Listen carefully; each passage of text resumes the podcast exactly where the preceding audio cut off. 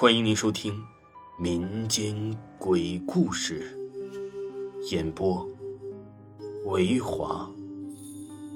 如果您喜欢维华讲的民间鬼故事，那您就不要吝啬您的小手，点个赞，关注一下再走吧。精彩继续。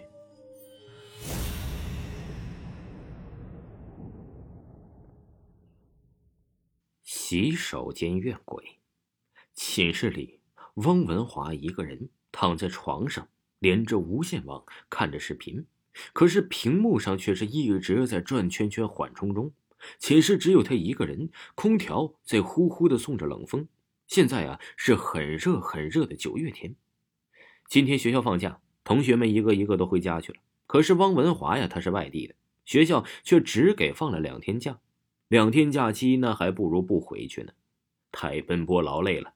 如此一衡量，他便选择了留校。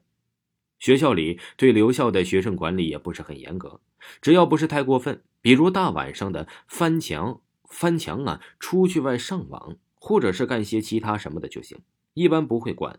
晚上啊，更不会查寝，所以他才会这么嚣张的开着灯、开着空调玩手机。学校里是明令禁止携带手机，并且使用手机的。然而啊，这对于爱玩手机的汪文华来说，并没有什么卵用。无线网可是他早几天用幻影破解出来的，可是他今天却是十分的郁闷了。他已经连上了网络，而且还有两格信号，可是他偏偏就是看不了视频，放了几秒钟就是缓冲，几秒钟又是黑屏缓冲。此时此刻，他的内心是崩溃的。他感觉到似乎有些燥热了，实在是空调开着送着冷风啊！他不自觉地探出身子，又看了看墙上的空调，确认一遍，的确是开着的，二十六度，更低点这样想着，他拿过空调遥控器就要去改温度，可是按了半天的空调却是毫无反应。什么鬼呀？拿过遥控器往这个眼前一看，这才发现屏幕上一点显示都没有，遥控器的电池没电了。他这才记起来，昨天晚上啊是寝室长看着的，遥控器显示只有一格电，然后叫他去买电池。可是他今天白天呢却忘记了，懊恼不已的他也没有那么多办法了。明天关不了，那就直接拉闸吧。他把遥控器丢了一边，又继续看着手机。然而啊，还在转圈圈，没有画面。可是他这个百无聊赖的时候，却忽然叮的一声。什么鬼呀！这声音是再熟悉不过了，明显就是空调调节温度的声音。可是他手里拿的明明是手机呀，空调显示的温度却是十六度，刚刚明明是二十六度。他带着怀疑的眼光看了一眼桌子，空调遥控器还放在自己刚才的那个地方，并没有被挪动的痕迹。那难道是空调反应延迟，加上刚才的遥控器那会儿还有一丁点的电？这种情况他实在是解释不通，只好让这么牵强的解释来安慰一下自己受惊弱小的心灵。其实啊，他想到了那一层，可是他却是说什么都不相信是那个的存在。好吧，就当做是这个可能性如此之小的巧合了。他又缩回床上玩着手机，可是他此刻内心还是慌慌的，就是说不出来的心慌。他也不知道为什么，为了让信号能更好一点。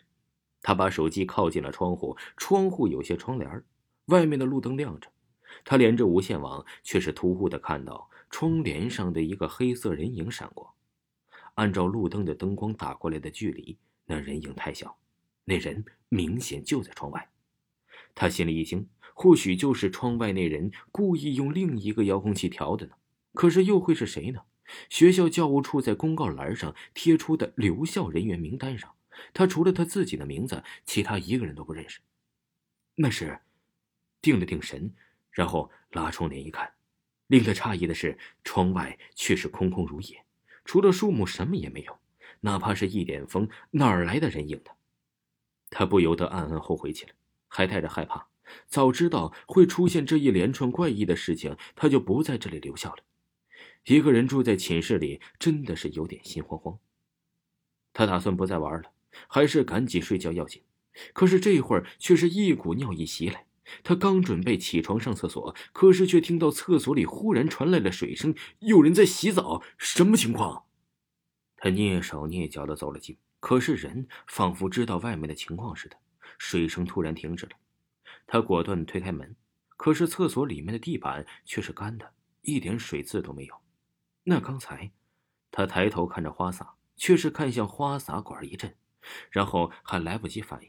就只听见了花洒里一股红色的液体直喷了面门，让他来不及躲避。这竟然是温度直逼一百度的高温红色液体，可是热水器插头根本就没插上，而且他拼命的抹脸，越是越来越痛，手上也越来越痛。液体有腐蚀性，他烫得痛苦的大哭起来，就要去洗漱面盆里接冷水，可是打开水龙头却是一丁点水都没有。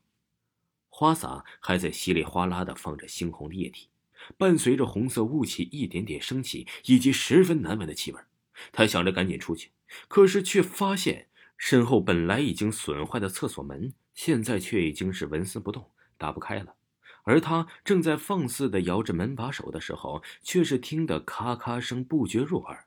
转头一看，却是轰的一下，热水器与此同时突然炸裂开来。两年前。也是这间寝室，可是却不是这个学校了。补习学校其实是没有固定校区的。那时候也是个寝室，一个男生感觉身上啊汗沾得很不舒服，就去洗澡。可是热水器接的失效，他被电死在厕所的地板上。那天空调打的温度也是二十六度。听众朋友，洗手间怨鬼到这里为您播讲完毕，请您继续收听。